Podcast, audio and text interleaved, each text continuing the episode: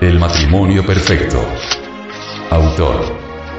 Samael Aumeor. Este libro fue pasado a formato sonoro digital, para facilitar su difusión.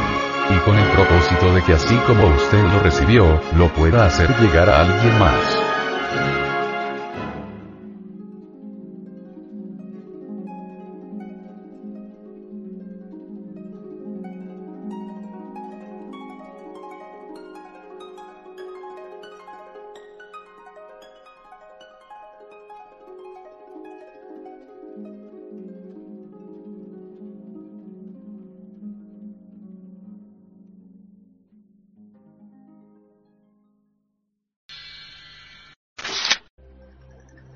Capítulo 20. Resurrección y reencarnación. Los seres que se aman pueden hacerse inmortales como los dioses. Dichoso aquel que ya puede comer de los frutos deliciosos del árbol de la vida. Sabed, amados, que en el Edén existen dos árboles exquisitos que hasta comparten sus raíces. Uno es el árbol del conocimiento otro es el árbol de la vida. El primero te da la sabiduría. El segundo te hace inmortal. Todo aquel que ha trabajado en la gran obra tiene derecho a comer de los frutos deliciosos del árbol de la vida. Realmente el amor es el sumún de la sabiduría. Aquellos hombres y mujeres que recorren la senda del matrimonio perfecto, ganan al fin la dicha de entrar al nirvana. Este es el olvido del mundo y de los hombres para siempre. Es imposible describir la dicha del nirvana. Allí toda lágrima ha desaparecido para siempre. Allí el alma desprovista de los cuatro cuerpos de pecado, se sumerge entre la dicha infinita de la música de las esferas. El nirvana es el sagrado espacio estrellado. Los maestros de compasión, conmovidos por el dolor humano, renuncian a la gran dicha del nirvana y resuelven quedarse con nosotros en este valle de la gran amargura. Todo matrimonio perfecto llega inevitablemente al adeptado. Todo adepto puede renunciar al nirvana por amor a la gran huérfana. Cuando un adepto renuncia a la dicha suprema del nirvana, puede pedir el elixir de la larga vida.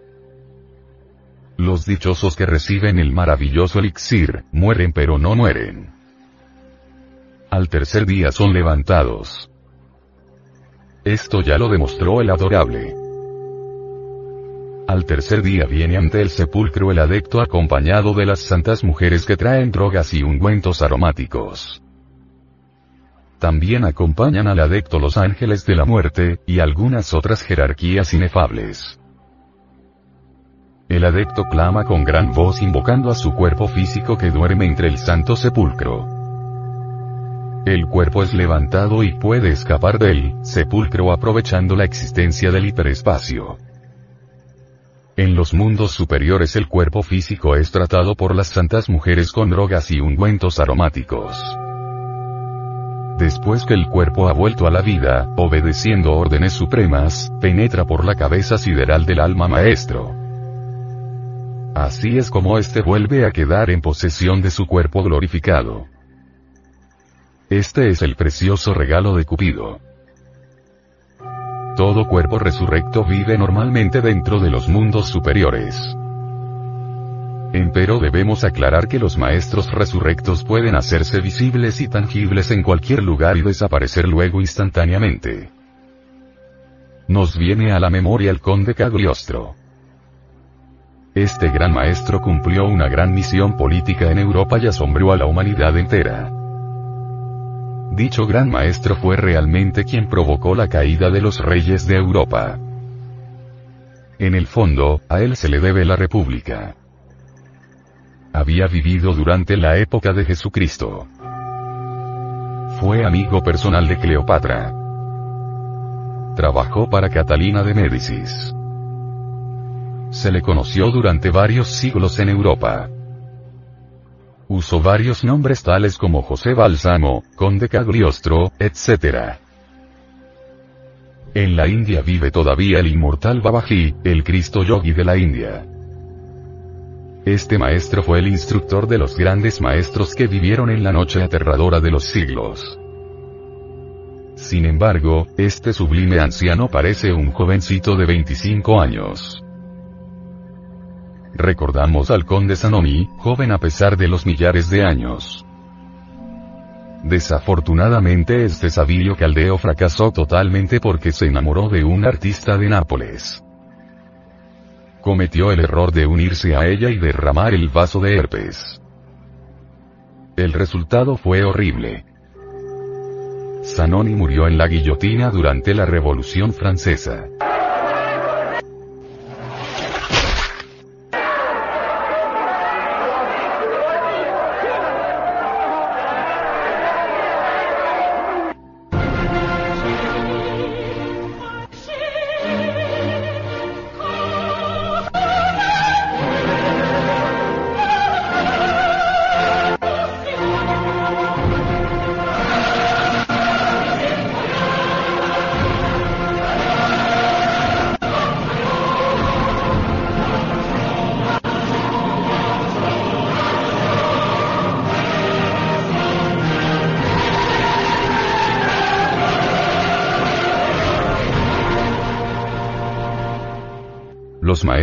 Resurrectos viajan de un lugar a otro utilizando el hiperespacio. Este puede ser demostrado por la hipergeometría. La astrofísica descubrirá pronto la existencia del hiperespacio. Algunas veces los maestros resurrectos, después de cumplir alguna misión en algún país, se dan el lujo de pasar por muertos. Al tercer día repiten su resurrección y se van para otro país a trabajar con nombre diferente. Así pues, Cagliostro, dos años después de muerto, se presentó en otras ciudades usando nombre distinto para continuar su trabajo. El matrimonio perfecto nos convierte en dioses. Grande es la dicha del amor. Realmente solo el amor nos confiere la inmortalidad. Bendito sea el amor.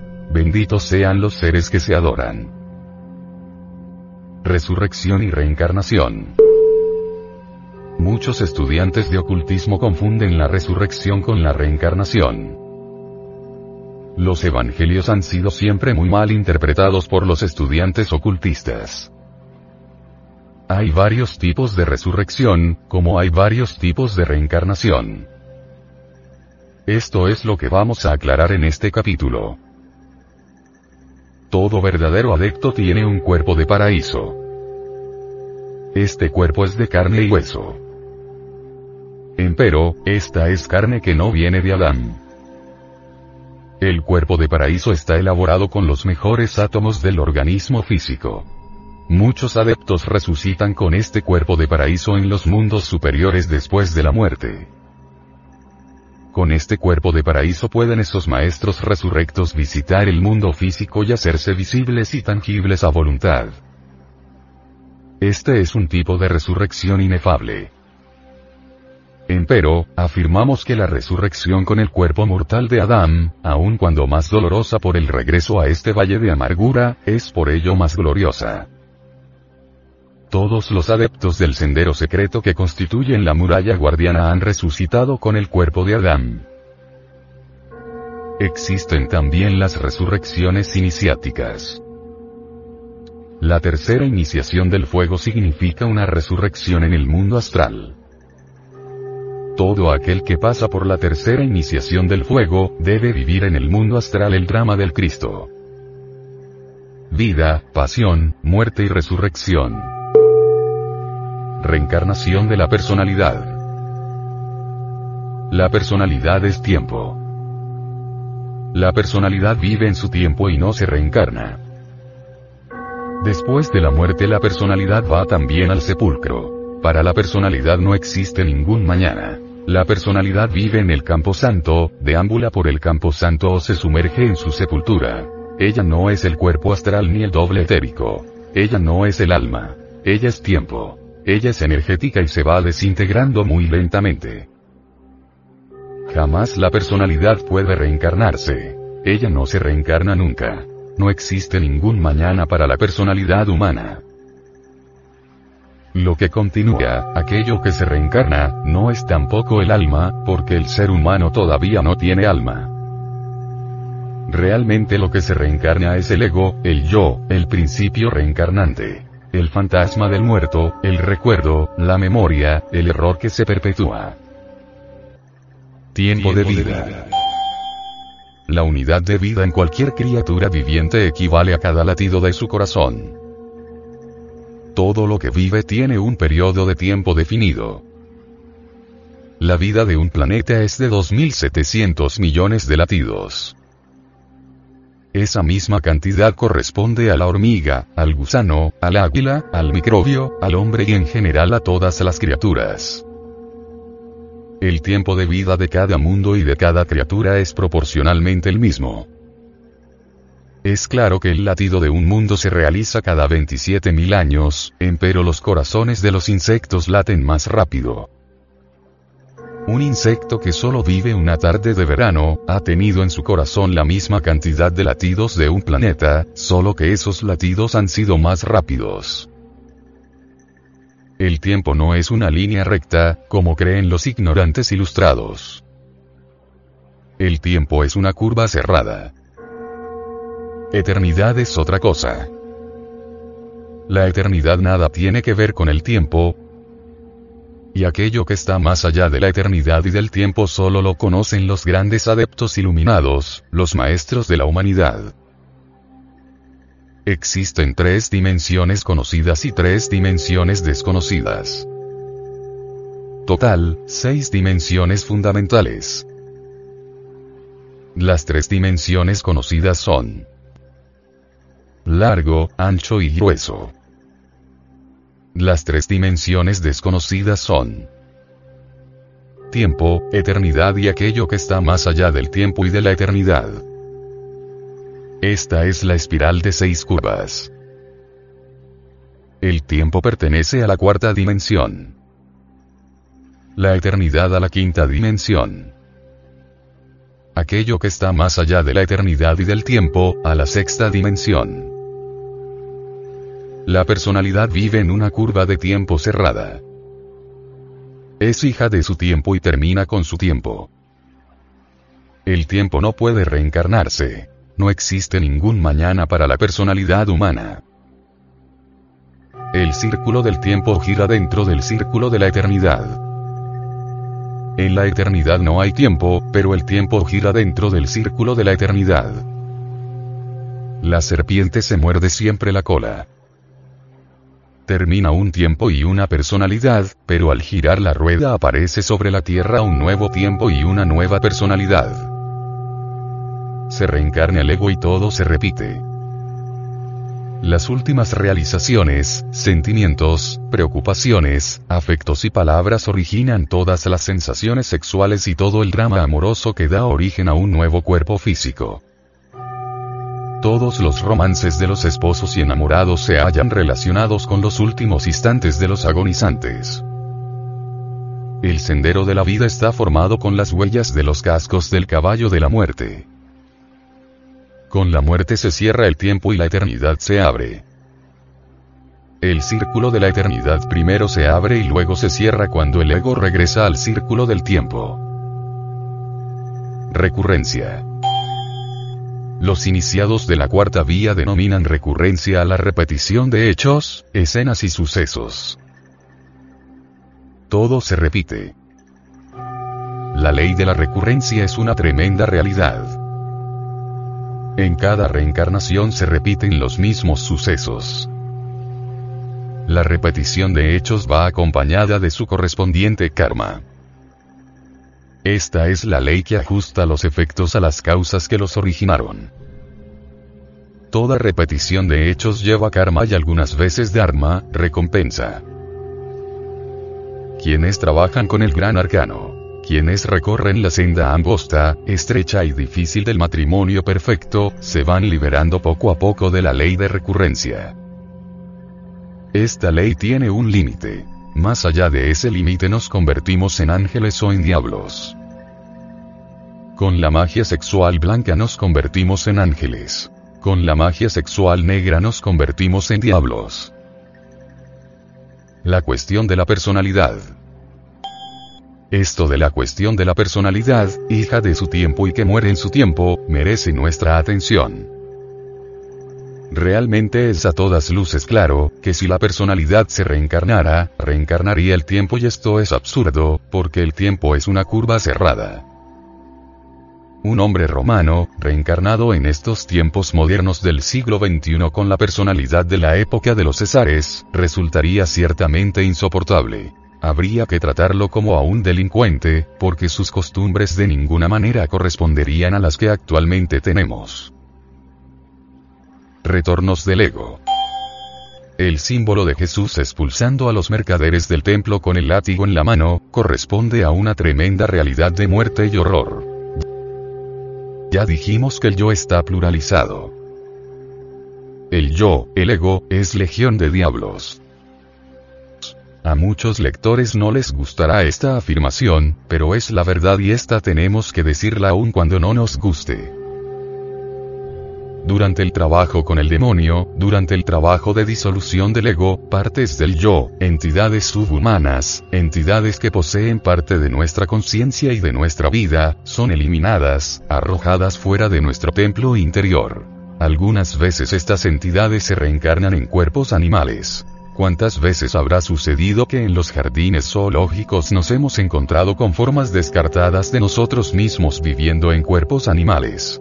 Hay personas tan animales que si se les quitara todo lo que tienen de animal realmente no quedaría nada. Esa clase de personas son casos perdidos. La ley de recurrencia ha terminado para esas personas. La ley de reencarnación ha terminado para ellos. Este tipo de gente puede reencarnar en cuerpo de animales, o entrar al abismo definitivamente. Allí se van desintegrando lentamente.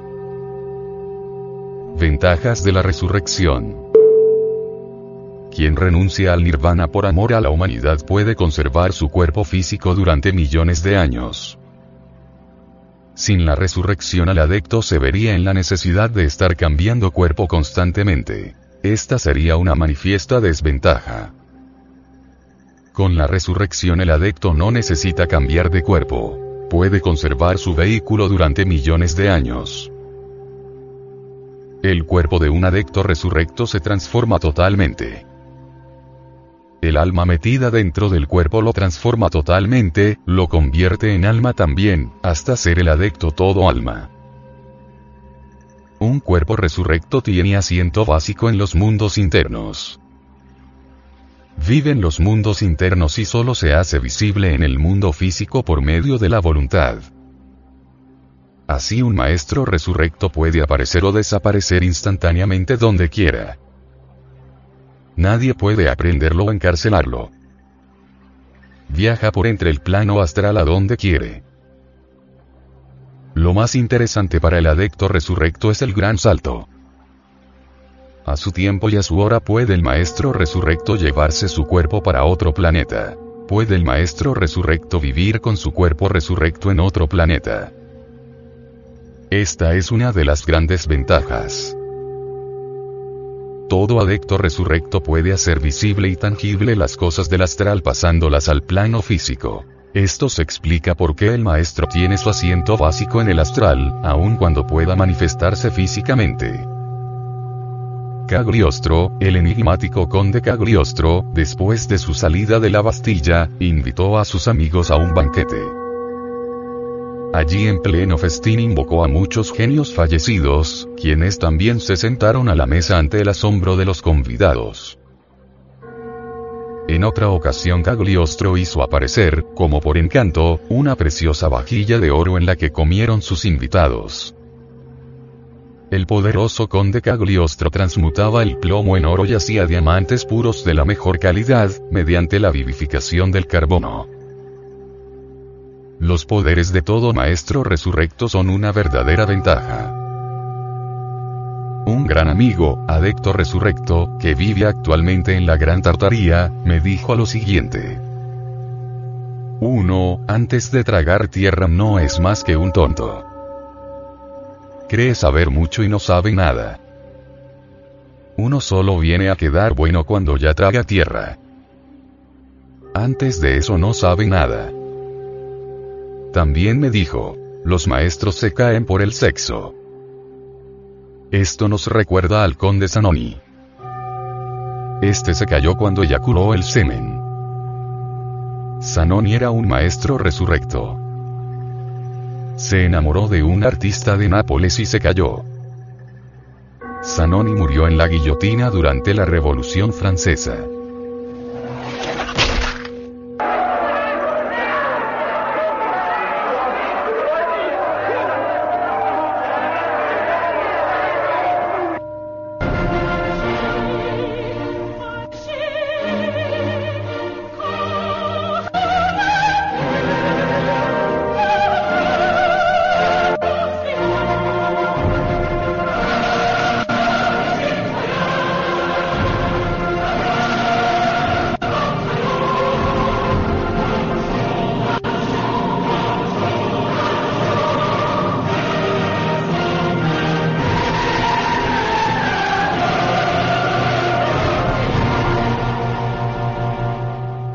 Quiera llegar a la resurrección tiene que seguir la senda del matrimonio perfecto.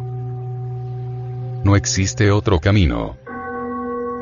Solo con la magia sexual se puede llegar a la resurrección. Solo con la magia sexual nos liberamos de la rueda de las reencarnaciones en forma positiva y trascendental. La pérdida del alma. En precedentes capítulos ya dijimos que el ser humano todavía no ha encarnado su alma. Solo con la magia sexual podemos engendrar los vehículos internos. Estos, a semejanza de las plantas, duermen latentes dentro de la prieta dureza del grano, de la semilla, la cual se encuentra depositada en el sistema seminal. Cuando ya el ser humano tiene los vehículos crísticos, puede encarnar su alma. Quien no trabaja con el grano, quien no practica magia sexual no puede hacer germinar sus cuerpos crísticos. Quien no tiene cuerpos crísticos, tampoco puede encarnar su alma, pierde su alma y a la larga se sumerge en el abismo donde se va desintegrando lentamente. Jesús, el gran maestro, dijo, Porque de qué aprovecha el hombre si granjeare todo el mundo, y perdiere su alma. ¿Qué recompensa dará el hombre por su alma? Pierde su alma quien no la encarna. No la encarna quien no tiene vehículos crísticos. No tiene vehículos crísticos quien no trabaja con el grano. No trabaja con el grano quien no practica magia sexual. La resurrección de los muertos solo es para los hombres con alma. Realmente los hombres con alma son verdaderamente hombres en el sentido completo de la palabra. Solo los hombres verdaderos pueden alcanzar la gran resurrección. Solo los hombres con alma pueden soportar las pruebas funerales del arcano 13. Estas pruebas son más espantosas que la muerte misma. Aquellos que no tienen alma son bosquejos de hombre, fantasmas de muerte. Eso es todo. Los vehículos de los hombres sin alma son vehículos fantasmas, no son los auténticos vehículos del fuego. Realmente los hombres sin alma, no son verdaderos hombres. Actualmente el ser humano es todavía un ser no logrado. Muy pocos son aquellos que tienen alma. La gran mayoría de los seres llamados humanos, todavía no tienen alma. ¿De qué sirve al hombre acumular todas las riquezas del mundo si pierde su alma? La resurrección de los muertos solo es para los hombres con alma. La inmortalidad verdadera solo es para los hombres con alma. Amor y muerte. A muchos lectores se les hace extraño que relacionemos el amor con la muerte y la resurrección. En la mitología indostánica el amor y la muerte son dos caras de una misma deidad. Siva, el dios de la fuerza creadora sexual universal, es al mismo tiempo el dios de la muerte violenta y de la destrucción. La esposa de Siva tiene también dos caras. Ella es Parvati y Kali a la vez. Como Parvati, es suprema belleza, amor y felicidad como Kali o Durga, puede convertirse en muerte, desgracia y amargura. Siva y Kali juntos simbolizan el árbol del conocimiento, el árbol de la ciencia del bien y del mal. El amor y la muerte son dos hermanos gemelos que no se separan nunca. La senda de la vida está formada con las huellas del caballo de la muerte. El error de muchos cultos y escuelas consiste en ser unilaterales. Estudian la muerte pero no quieren estudiar el amor, cuando en realidad estas son las dos caras de la deidad. Las diversas doctrinas de Oriente y Occidente creen realmente conocer el amor, cuando en realidad no lo conocen. El amor es un fenómeno cósmico en el que toda la historia de la Tierra y sus razas son simples accidentes. El amor es la fuerza magnética misteriosa y oculta que el alquimista necesita para fabricar la piedra filosofal y el elixir de larga vida, sin el cual la resurrección es imposible. El amor es una fuerza que el yo jamás puede subordinar porque Satán jamás puede subyugar a Dios. Los ignorantes ilustrados están equivocados sobre el origen del amor. Los necios se equivocan sobre su resultado. Es estúpido suponer que el único objetivo del amor sea la reproducción de la especie. Realmente el amor se desenvuelve y desarrolla en un plano muy distinto que los cerdos del materialismo ignoran radicalmente. Solo una fuerza infinitesimal del amor sirve para la perpetuación de la especie. ¿Qué se hace la demás fuerza? ¿A dónde va?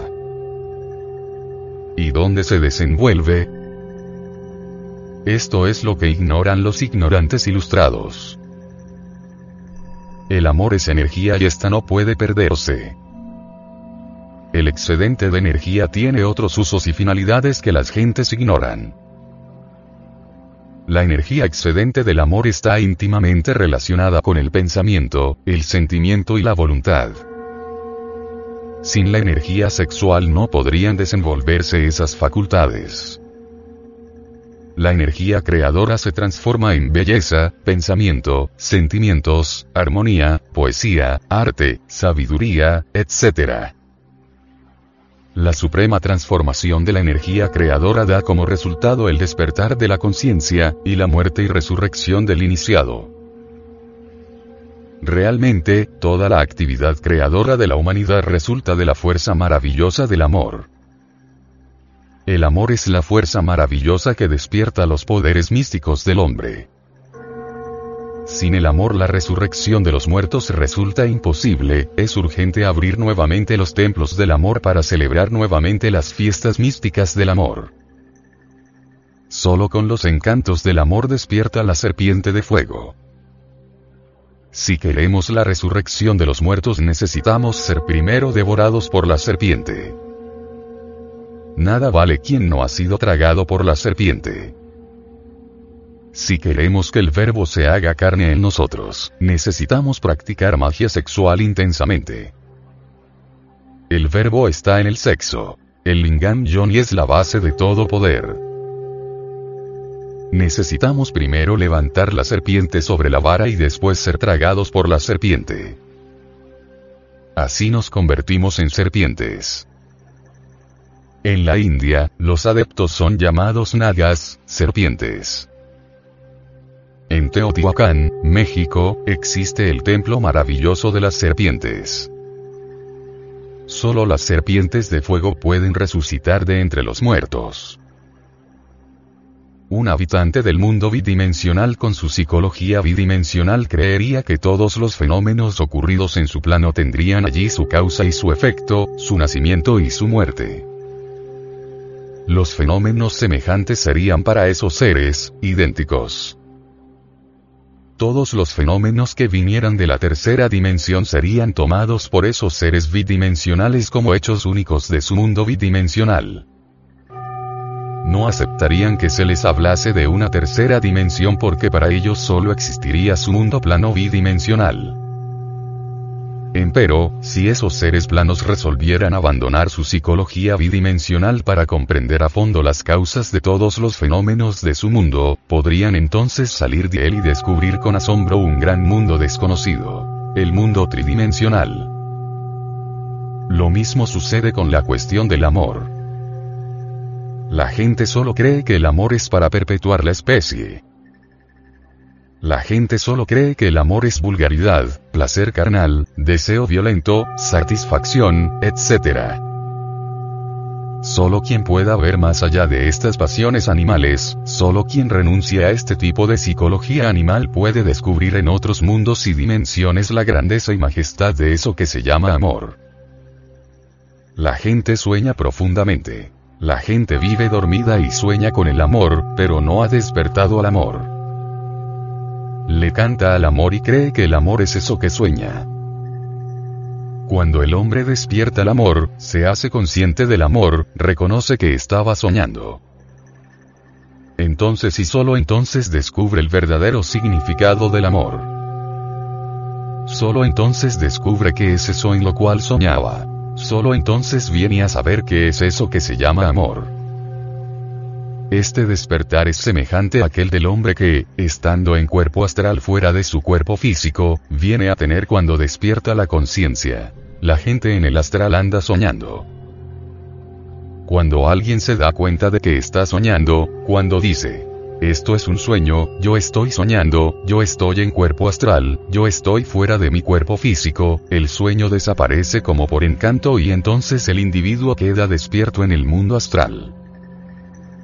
Un mundo nuevo y maravilloso aparece ante aquel que antes soñaba, su conciencia ha despertado. Ahora puede conocer todas las maravillas de la naturaleza. Así también es el despertar del amor. Antes de ese despertar soñamos en el amor. Tomamos esos sueños por la realidad. Creemos que estamos amando. Vivimos en un mundo de pasiones, romances a veces deliciosos, desilusiones, vanos juramentos, deseos carnales, celos, etc. etc. Y creemos que es eso el amor. Estamos soñando y lo ignoramos. La resurrección de los muertos es imposible sin el amor, porque el amor y la muerte son dos caras de una misma deidad. Es necesario despertar al amor para lograr la resurrección. Es urgente renunciar a nuestra psicología tridimensional y a los hechos groseros para descubrir el significado del amor en las dimensiones cuarta, quinta y sexta. El amor viene de las dimensiones superiores. Quien no renuncia a su psicología tridimensional jamás descubrirá el verdadero significado del amor, porque el amor no tiene su origen en el mundo tridimensional. El ser plano si no renuncia a su psicología bidimensional creería que la única realidad del universo son las líneas, los cambios de color de las líneas, en un plano, etc. Un ser plano ignoraría que las líneas y el cambio de color en ciertas líneas podría ser el resultado del girar de una rueda de rayos multicolores, tal vez un carruaje. El ser bidimensional ignoraría la existencia de tal carruaje, y con su psicología bidimensional no creería en tal carruaje. Solo creería en las líneas y en los cambios de colores vistos en su mundo, sin saber que estos son únicamente efectos de causas superiores. Así son también aquellos que creen que el amor solo es de este mundo tridimensional y que solo aceptan los hechos groseros como único significado verdadero del amor. Gentes así no pueden descubrir el significado verdadero del amor. Gentes así no pueden ser devoradas por la serpiente de fuego, gentes así no pueden resucitar de entre los muertos. Todos los poetas, todos los enamorados le han cantado al amor, pero ninguno sabe realmente qué es eso que se llama amor. La gente solo sueña en eso que se llama amor. La gente no ha despertado al amor.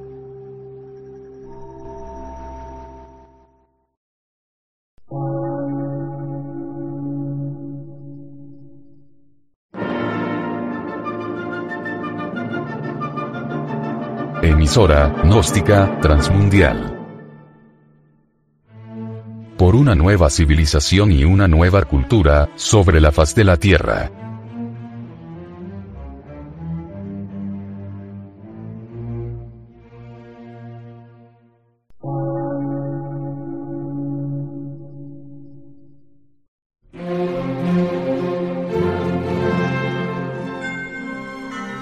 Medio de radiodifusión, científico, artístico, místico y filosófico, de la Asociación Colombiana de Centros de Estudios Gnósticos, Antropológicos, Psicológicos y Culturales. A. C.